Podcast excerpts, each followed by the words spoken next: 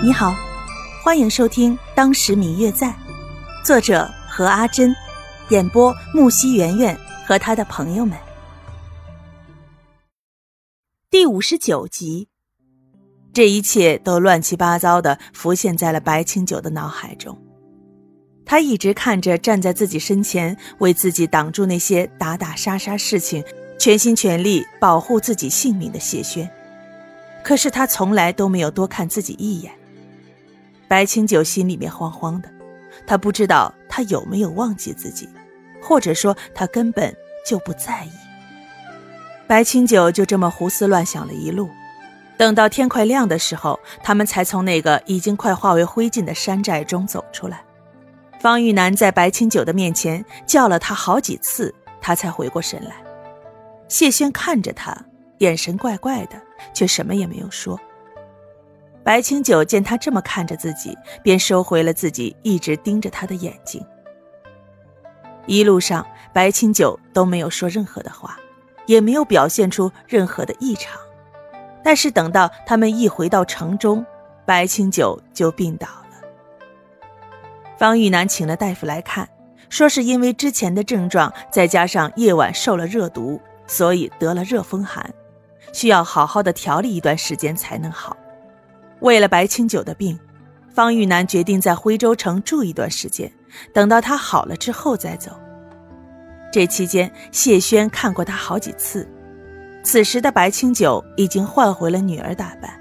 通过几次的交谈，他们才知道那天谢轩是作为官府的征集剿匪的义士其中的一员，才会出现救了他们。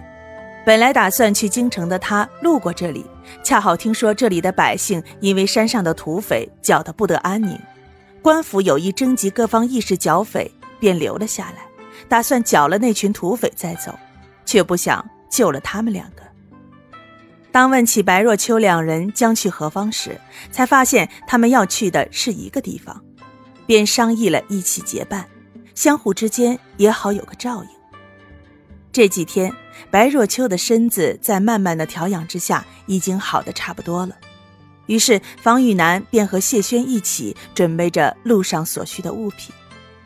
之前，白若秋与方玉楠所乘坐的那辆马车上的物品，在官府清点了贼窝之后，确定了的物品都已经归还了。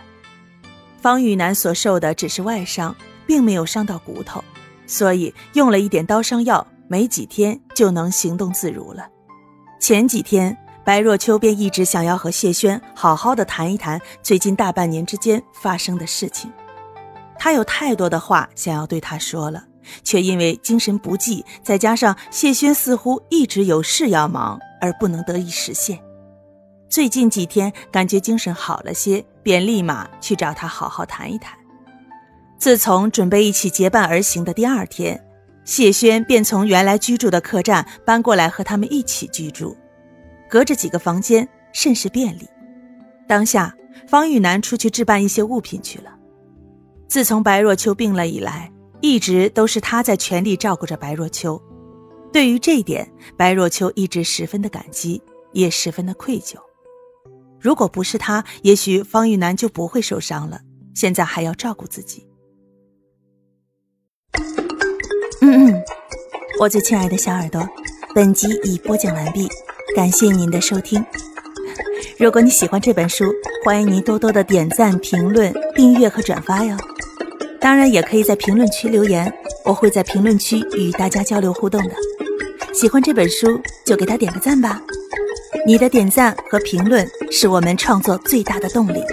感谢您的收听。